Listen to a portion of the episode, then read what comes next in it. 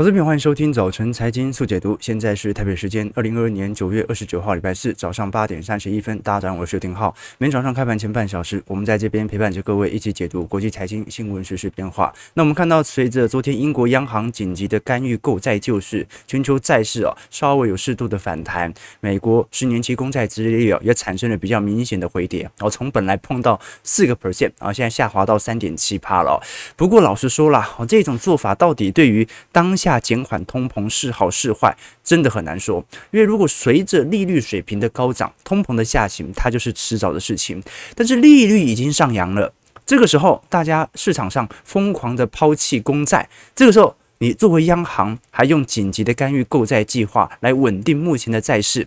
那么就感觉好像利率升高之后所引起的资产抛售，最终。还是被中央银行部门给收回来了哦，所以我觉得反而是蛮有趣的情况。那包括包括昨天在大宗资产的部分哦，呃，由于这一次美国的飓风哦，造成美国墨西哥湾地区哦，大概有十一趴的石油生产和百分之八的天然气生产已经关闭，推动原油价格昨天大涨三趴以上。好，所以昨天我们看到道琼。收涨了五百五十点，这是二零二二年低点以来的首次比较显著的反弹啊！因为道琼本轮的下杀其实相对科技股比较没那么显著，标普是升幅接近两个 percent，纳指收红二点零五趴，费半走阳一点二二 percent。我们先观察昨天美国呃所公布的相关经济数据啊，首先是美国消费者信心指数哦，这一次已经连续两个月持续上涨了哦，非所以。我觉得反而是蛮尴尬的一个情况哦，就是说，即使八月份、九月份都有如此显著的紧缩政策来进行抑制哦，但是消费者信心指数却还在走升。当然，这个走升是不是因为通膨下滑而适度的走升，这个很难说。但是可以表明一件事情哦，那就是现在强劲的就业市场和汽油价格的走跌，其实让人们感觉好像没有像过去两个月以前来的这么严重。好，这个是第一点，消。消费者信心指数已经连续两个两个月持续的走高。那另外一项数据哦，是美国的耐久材订单，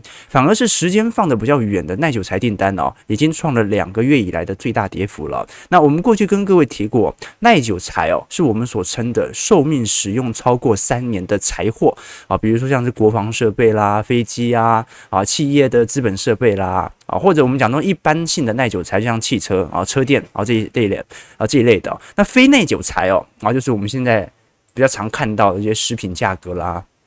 衣物的这个讲这种衣服啊，哦这一类的，那需求不大，而且很容易预测啊，所以耐久材订单的持续走缓呢，就说明哦，本轮的资本支出已经来到一个相对顶点的迹象。那更值得观察的事情是，这种耐久材订单是否隐含着所有投资系统的全面收缩？那你是不是也代表着啊，台湾这些半导体厂在未来的呃资本支出的扩张格局反而？不会如期完工呢？我们先回头来看一下全球由这一次利率上升所引起的债券的抛售潮。好，其实，在前天，呃，十年期公债殖利率甚至一度冲破到四个 percent。那当然呢，啊，极度短期乖离的拉升啊，也似乎来到一个相对短期顶点的位阶。现在开始有稍微回调。那的确，我们看到这一次美国圣路易斯联总会主席布拉德曾经警告说，联总会一定要继续加息，以保持现在的信誉。好，如果你跟人家说你要升息，你要全面性的打击通膨，但是有任何一个步骤被市场透露的出来，诶，好像他并不是那么想要进行紧缩政策的话，那么就会造成一九七零年代的事情重演。也就是说，联总会所采取的市场动作已经不被市场共这个信任而采取的共识啊。所以，美国国债其实目前所采取的产生的压力相对来看是比较大的哦。光票如果呃有兴趣的话，可以去查一下 TLT 啊。哦，它是追踪美国二十年期以上的公债所组成的 ETF 哦。哦，目前的跌幅哦，因为很明显嘛，公债殖利率它跟公债价格呈现反向相关哦。那现在利率水平来到四趴哦，来到零七年的水准哦，它也隐含着一点哦，也就是公债价格已经下挫幅度非常大了哦。你如果说股票市场投资者他看到自己的部位。下滑了三成，跟债券部门的投资者看到自己的部位下滑了三成，那是不一样的感觉哦。哦，因为你投资相对波动性比较高的股票，跌个三成、四成、五成，甚至六成都是很正常的一件事情哦。我们讲是整条指数哦，包括费半现在跌幅已经四成了嘛。可是如果你去观察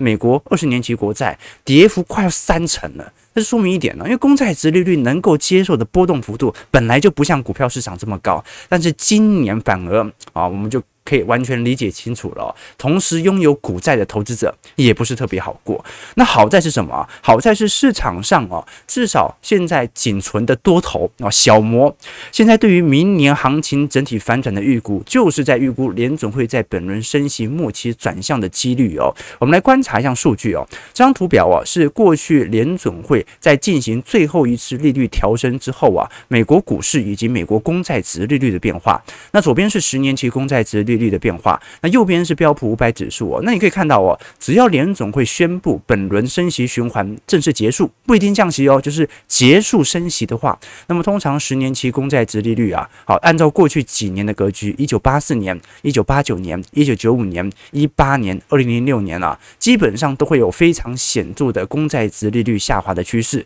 也就代表着，嗯、呃，不用等到降息啊，它没有继续升。公债殖利率就要往下掉，债券价格就会开始产生明显的显著反弹了。那么标普百指数其实也是啊，除了两千年那一次哦，即使它停止升息哦，但是股市仍然持续进入一个系统性的泡沫破裂过程当中。所以除了那一次之外啊，基本上其他年份啊，基本上标普百指数在停止升息之后啊，都有一个显著的拉升力道。好，所以现在市场唯一的区别就是啊，如果到时候联总会停止升息。它是因为哎，经济已经够好了，或者说呃，这个对于经济对于通膨的抑制效果已经达成了，所以停止升息，还是因为已经系统性风险已经崩盘了，所以它才停止升息呢？啊，这是一个值得大家多多思考的方向啊。好，那不管怎么说啦，我们看到在今年以来哦，如果是以六四这个股债配置投资者的角度来看呢，今年为少数还不会受伤的，基本上是日本哦。我们看到这张图表啊，是以六成股票、四成债券所进行资产组合的权益报酬。我们看得很清楚哦，包括美国和欧元区哦，基本上从今年九月份以来都在一个显著的下行格局当中哦。除了日本之外，那为什么会如此呢？啊，我们过去跟各位提过，这个日币走贬是有利于日股上扬的啊，所以日本股市在今年的跌幅啊，仍然不像其他亚洲新兴市场当中跌幅来得重。那另外一点呢，我们也很清楚哦，日本。这个国债哦，虽然短期内也受到了一定程度的承压，但是日本啊，现在针对货币宽松的态度基本上是没有改变的。在这种状态底下，就造就了我们看到的日本的债市反而在短期内产生了畸形繁荣啊，这个是非常有趣的迹象啦。那我们从利率水平也可以得知啊，虽然目前利率有所下滑，但是后端利率，也就是我们讲的啊，不管是个人信贷的啦。啊啊，企业信贷的啦，或者我们讲房贷利率啊，它是后来跟上哦，所以昨天很有趣哦啊，虽然呃这个我们看到十年期公债值利率啊稍微见顶下缓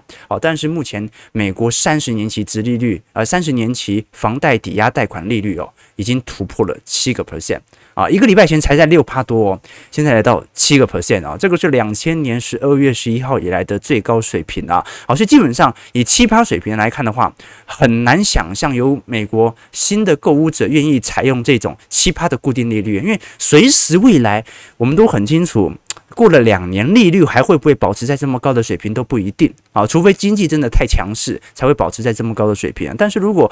现在利率水平是七趴，基本上大多数的购房者，尤其在美国啊，都会望而却步。为什么？因为在今年年初的时候才三趴，好，现在已经翻了两倍多，对不对？所以我们看到，在过去两周时间呢，上涨接近一个百分点呢，这个是史上美国房贷利率最快的上涨速度哦。那另外一方面，我们昨天也跟各位提到了，因为美国目前的房屋价格和租金价格都有稍微见顶的迹象，好，这是一件好事。但这个见顶能不能持续的导致房市的走低，而形成全面性的啊资金收缩呢？这个问题就不一定了。我们先把本轮的市场上的共识给理清楚，来跟各位叙述一下。其实越来越多的迹象都在表明。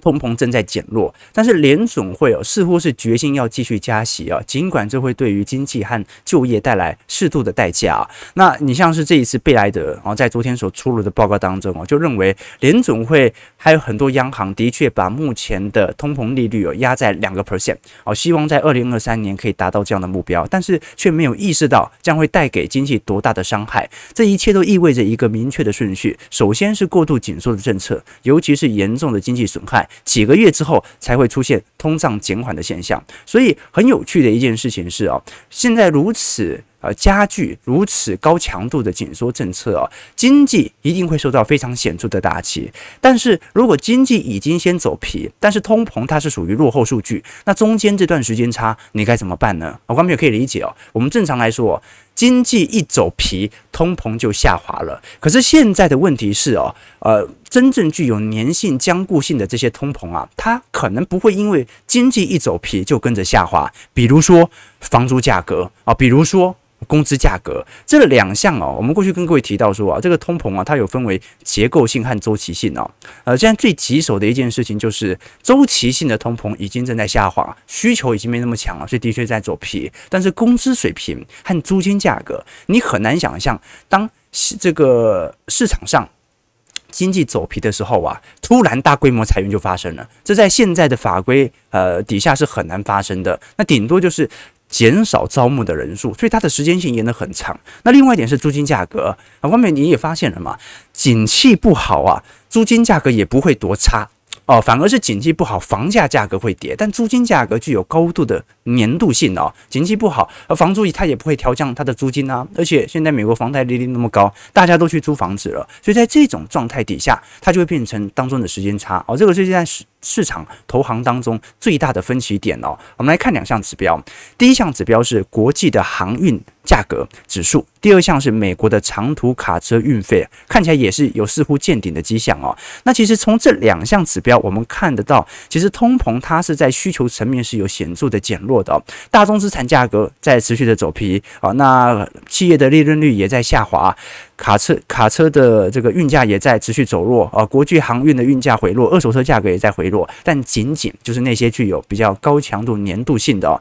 它就会使得本轮的。啊，通膨的下行格局受到一些前置力度，好，所以现在市场上最大，我们在未来两到三个季度的分歧点，其实就是认为，呃，经济跟通膨之间下行速度的不协调。好，如果是经济先下行，但是通膨还没下行，那这个时候要不要停止紧缩政策，那就不一定了。但是如果这个时候不停止，那么。随之而来的，很快债券价格跌到这种位阶哦，很快就会产生流动性风险。好，我们先看一下美国股市的表现。道琼工业指数昨天上涨五百四十八点，一点八八 percent，收在两万九千六百八十三点。标普百指数上涨七十一点，一点九七 percent，收在三千七百一十九点。纳指上涨二百二十二点，二点零五 percent，收在一万一千零五十一点。费半上涨二十九点，一点二二 percent，收在两千四百二十七点。好了，短期内。感觉还有机会来一个假跌破，对不对？真的打一只脚出来，好，但是哦，其实整个下行格局仍然持续引发着恐慌情绪哦。你现在的反弹。顶多就是过去两三天，好，这种比较强烈的卖压导致的哦。那昨天比较值得关注的是，因为科技股大天王哦，普遍收红。你像是 Meta 上涨了五点三 percent，Google 上涨了二点六 percent，Amazon 上涨了三点一五 percent，微软上涨了一点九 percent。问题是昨天苹果价格哦，反而下跌了一点二七 percent，甚至在昨天早盘的时候，跌幅一度来到三趴到四趴哦。那原因为何？其实就是昨天啊，全球重要针对苹果的。的分析师啊，郭明奇他放话说，苹果现在对于放弃 iPhone 增产的传闻啊，其实是有点奇怪的。也就是说，呃，这一次我们看到苹果在昨天嘛，其实也影响到台北股市、平开股的表现哦，停止在下半年啊秩序。加呃加时或者说继续增产的计划的订单，那这样的一个消息哦，使得市场上突然意识到，明明现在 iPhone 十四感觉在整个欧美地区销量不错，怎么会这个时候开始完全停止了增产计划呢？这一次所传出的讯息，其实主要还是来自于啊中国市场的问题哦。我们看到这一次。在大陆哦，呃，中国 iPhone iPhone 十四也开始陆续的呃开始这个进行销售哦。那现在有四款的 iPhone 十四当中哦，Pro 的机型表现是亮丽的哦。可是问题是哦，整体来看，基本上已经衰退到一成以上了哦。也就是说，这一次我们看到，呃，通常 iPhone 在刚推出的一个月销量是最好的啦，然后销量是最好的，这时候果粉最多嘛。那现在问题是哦，从单一一个月份来进行观察，包括 iPhone 十三、iPhone 十四哦，销量都在大幅度递减当中。也就是说，这一次中国 iPhone 十四哦。几乎已经迎来，应该讲，苹果的 iPhone 十四已经迎来在中国历史上史上销量最差的机型了。啊，这个是非常有可能发生的。所以，的确啦，苹果公司其实已经很长一段时间没有进行财测的公布了，所以都是市场投行来进行预估哦。但是今年我们也看得很清楚哦，今年苹果的备货量基本上是比去年多一些些的。也就是说，今年即使在景气下行格局，苹果一定要。占取更多的市场，才可以把它的库存情况保持在一个良好的水位。但是现在的问题就是，呃，刚推出的时候，欧美市场感觉销量不错啊，那台湾也不错，但是在整个大中华地区当中哦，中国销量却是非常非常之差劲。到底是数据上的一个误差，还是真实而言，由于中国内内部消费需求的减弱，导致？啊，苹果在今年的目标值无法达成呢。啊，这个至少是大家值得多做一些留意和观察的啊。这个是我们看到在整个市场上有趣短期内的动态变化了。那一样哦，我们如果以标普五百指数哦，在整个熊市当中所进行的回推，其实会发现哦，标普在今年的跌幅大概已经来到两成五了。二零二零年那一次是跌了三成五。啊，所以其实到目前为止，我会觉得说啦，我们在整个资产配置当中啊，其实也没有经历到二零二零年当时这么恐慌的情绪。但今年为什么大家的所受到的资产损益好像也不亚于二零二零年呢？一个最直观的原因就是这个债券的问题啊，就说二零二零年债券都没跌这么重 啊，今年是债券跌得太离谱了哦，跌到那种股债配置者啊都受到了非常明显获利的侵蚀，值得大家来多做一些关注哦。所以在这种兵荒马乱的时刻，越要有一些对于投资中长期组合的配置哦。今天我们要跟各位导读一本书哦，其实我每个礼拜四都会跟各位分享一本。书啊，来跟各位分享，除了我们的投资见解以外，其他人用什么样的角度来看待这个市场哦？好，那这本书啊叫做《完美投资组合》哦，好，那基本上这两本书的作者哦，好，分别是。美国非常有名的金融学的教授，那一个任职于麻省理工啊，一个任职于呃宾州大学的华顿商学院哦，所以这两个人呢，他基本上是根据过去几个呃诺贝尔奖得主啊，或者提出对于投资学有重要领先的这些概念的投资人呐，进行一些投资组合的一些配置和建议哦，因为我们都很清楚这个市场上哦，呃，我觉得有一个误区是这样子啊，各位有没有发现呢？这个。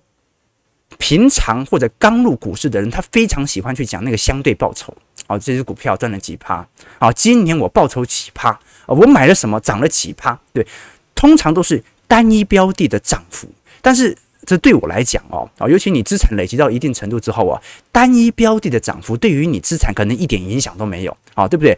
真正有影响的反而是这个资产的总方向。我们举例来说，这很多人哦，他会觉得说，买了一档股票赚了十趴、二十趴、三十趴、四十趴，很厉害。但是这张股票有占你的资产来到八成、九成以上吗？不太可能，你也不太敢身家去压一档股票。所以最终你会发现，大家的资产累积到最后，就变成了，并不是股票报酬率多少，并不是债券报酬率多少，而是你的总资产报酬率。是多少？所以我才会跟投资朋友分享哦。啊，你就算是做短期投资，短期投资，你肯定也不是 all in 全压嘛。所以你只是用短期投资，短期投资所赚到的短期的报酬累积成长期的资产部位，而这个长期资产部位，你还是要进行去区分的哦。所以它一共哦，针对几位啊金融学家的看法来采取相关的投资组合的建议哦，包括。一九九零年代的诺贝尔奖的经济学得主哦，哈利马可维斯哦，他是第一个提出分散投资概念的人哦。好，其实我觉得，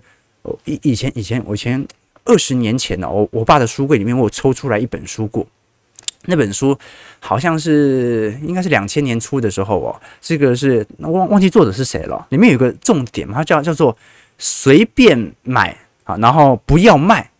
啊，随便买，随时买，不要卖。诶。啊，那个时候还没有 ETF 的概念啊，但是它就是一种标准的分散投资，就是相信长期的资本回报，但是你又害怕单一个股对于你资产损益所产生的严重亏损，所以分散的风险。那包括啊里头有提到一些呃威廉夏普啊，他是一九九零年的诺贝尔经济学奖得主哦，也是资本资产定价模型。大家学那个 CAPM 啊，或者大家考投资学啊，哦都会学到它相关的理理论哦。包括约翰伯格指数型基金之父哦，也是凶风集团的创始人哦，所以方朋友你会发现这本书它并不是围绕着如何投资到一档对的股票，而是你的资金量已经很多了，你要用什么样的方式确保你的资产能够承受一定的呃稳健程度？其实从 ETF 的格局，各位就可以理解了。我们在整个投资市场当中啊，面对的风险主要分为两类，一种叫做非系统性风险，一种叫做系统性风险。非系统性的概念哦，类似于个股上的风险、产业上的经营、创始人的问题啊，比如说创始人失踪了。家族内动，它都对于个股价格会产生严重的影响，所以这个时候要如何避免或者规避非系统性风险呢？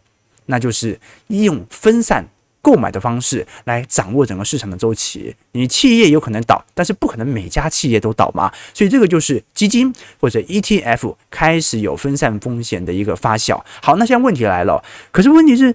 你就算分散了风险，你还是很容易遇到系统性的风险。像今年啊，这个股券股这个股票市场产生非常明显的回跌，那这个时候啊，资产配置它就上升到了不同效果的替代资产，比如说股市跟债市，它砸成呃适度的这种啊冲冲，这应该讲对冲。我们讲那种股票资产通常大跌的时候，适度的资金会流入到债券资产，而债券资产通常大跌的时候，代表市场上风险情绪偏好大增，这个时候债券价格又流到股市上上，所以这个时候就变成了股债配置以配以避免系统性风险。好，那问题来了。啊，今年是股债同跌，那该怎么办呢？啊，所以系统性风险啊。发生的时候啊，也有可能是股债同跌的时候。这个时候，你反而要根据其他的理论来帮助你，能不能采取一些择时的动作，确保当下的基期是偏低的。这个时候又取决到一些景气投资的相关概念了。所以，什么叫做完美的投资组合？就是你能不能把你找到的所有风险都掺杂在你的部位的投资策略当中？那这本书其实给了各位非常好的方向来多做一些思考哦，而且都是一些。市场上非常经典的诺贝尔奖的经济学得主所采取的一些理论依据哦，那这些理论依据哦，它真的无法让你在个股上有多明显的报酬，但是它可以尽可能的帮助你哦，稀释掉所有的风险。所以这本书的反面是谁？这本书的反面就是巴菲特啊，就是巴菲特。巴菲特是标准的集中投资，统一把。这个大量的或者少数的股票放在一个篮子当中啊，巴菲特所持有的股票部位，呃呃，股票种类其实不是特别多啊。那现在最大的是苹果嘛，好，所以这就是两种完全不同的投资思维，也提供给大家多做一些思考。那一样，我们今天呢，啊，会抽出啊一位投资朋友送这本书给各位，也欢迎各位在我们直播结束之后啊，可以在平台底下来做留言啊，或者直接买一本回家啊，用几百块啊来理解这个市场上的这个实体的。的这个思想，我认为是蛮划算的一件事情呐。知识无价。好，我们马上回来看一下整个台北股市在昨天的变化。台股昨天是显著的这个放量。大跌了，我们看到台北股市早盘开低之后啊，是一度翻红，但是随着美国股市电子盘的走跌哦，那个台指期跟着跳水，所以你说他昨天有没有给国安基金面子？好像也给了一点啊，至少有曾经说红过，对不对？那台北股会哦是同时双杀，电子三雄、金融权值股也是全面的走弱，货柜三雄也。呃，这个受到非常明显的承压力道哦，昨天哦几乎跌停了。那中场大跌了三百六十点，那包括柜买指数也是哦，柜买昨天也下跌了八点三五点哦，呃，下跌有四个 percent 啊。哦，但有趣的是柜买没破底啊，但是加权已经破底了。好，所以台北股市当前其实还是不太乐观。那当然，昨天啊，费城半导体的大涨有可能造就今天台北股市适度的反弹，但是有可能反弹把昨天的大跌啊那一根黑 K 给吞掉吗？其实难度也是蛮高的哦。我们其实哦，如果以真正过去台北股市的中长期的绝对低点，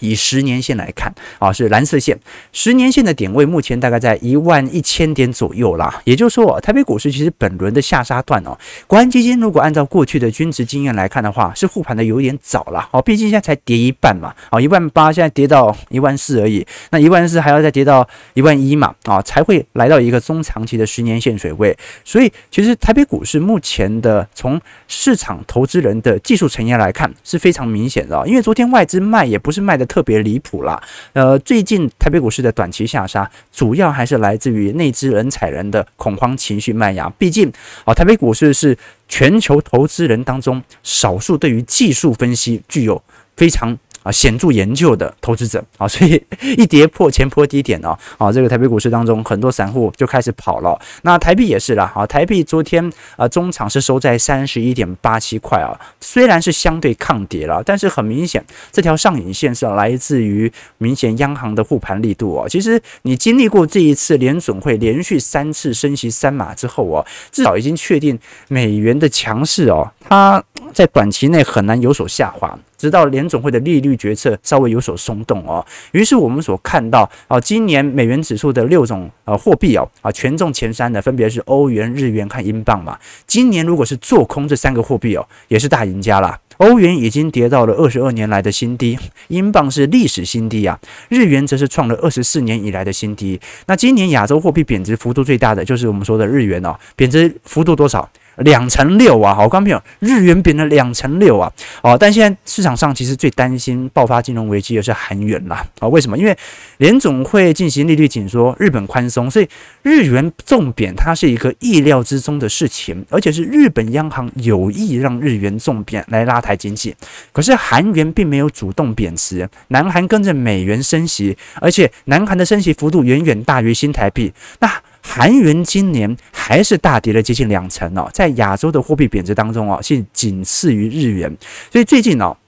我们也看到相关的讯息哦，南韩央行的外汇局是非常紧张哦，要求每所有小时啊，每所有银行每个小时都必须要回报美元外汇的交易情况。过去哦是每天回报三次，现在哦呃是每个小时都要回报，而且呢呃现在做空韩元的有。不到四成是属于内部的投资者，也就是说，现在并不是韩国人自己在做空自己的货币哦，而是他已经遭受到海外国家资本家的狙击了。现在做空韩元的持仓仓位在国际资本上有七成六都是外资，很明显哦，国际秃鹰已经登盯上韩元了，所以货币战争哦，已经从本轮的我们讲的英镑，现在逐步的打到东北亚了。那在台湾和南韩的经济结构相同的同时，你看到新台币最近也开始比较。显著的贬值了，新台币没有贬那么凶哦，但是也贬蛮大一段距离了。新台币今年贬值幅度有一成五哦，所以如果韩元有爆发任何系统性的重跌的话，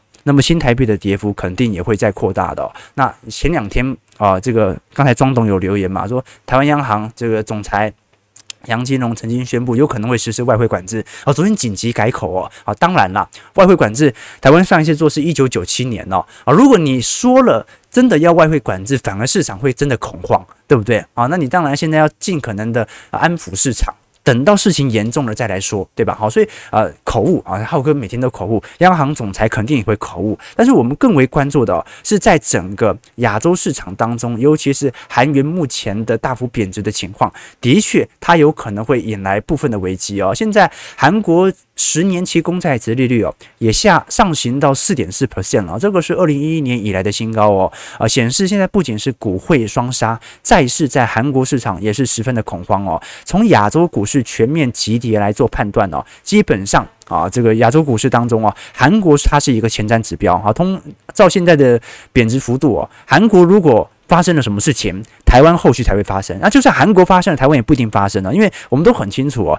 南韩的外汇储备哦，在过去以来哦。啊，其实它都不像台湾这么高，因为南韩它有在加入 IMF，也有加入世界银行哦，本身就受到这种国际货币基金相对于外汇储备的保护。好，但台湾没加入，所以台湾的外汇储备是应该算是全球在新兴市场当中哦数一数二的哦。在这种状态底下，呃，短期内不用过度的担心，但是可以先观察一下韩国股市的变化。其实我们观察到整体亚洲股市的呃绩效哦，在今年以来跌势最轻的是新加坡海峡指数，那还是来自于银。银行股的利差扩大。那再来就是日经二五指数，好，今年跌幅仅仅就只有十个 percent，甚至在八月中旬哦，哦，它还拉到正绩效。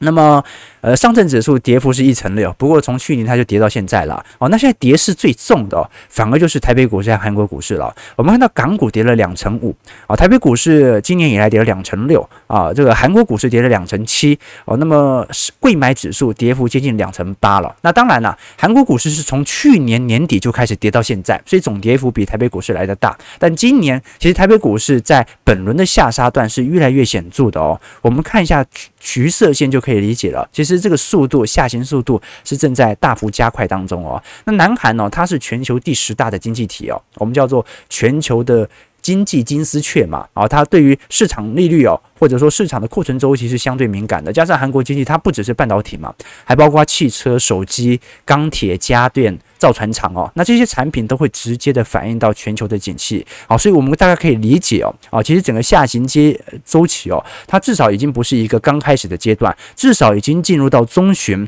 那能不能来到末期呢？我们就要看一下全球，尤其是啊最大的手机商苹果在第四季整体 iPhone 十四的销售情况了。那我们来观察。外资其实过去几天卖的真的不是很多，可是你看到台北股市的下行段反而却持续在拉大当中哦，原因为何？就是来自于内部的资金人踩人。那很可惜的是哦，啊，我们看到小台多空比到目前为止哦，仍然是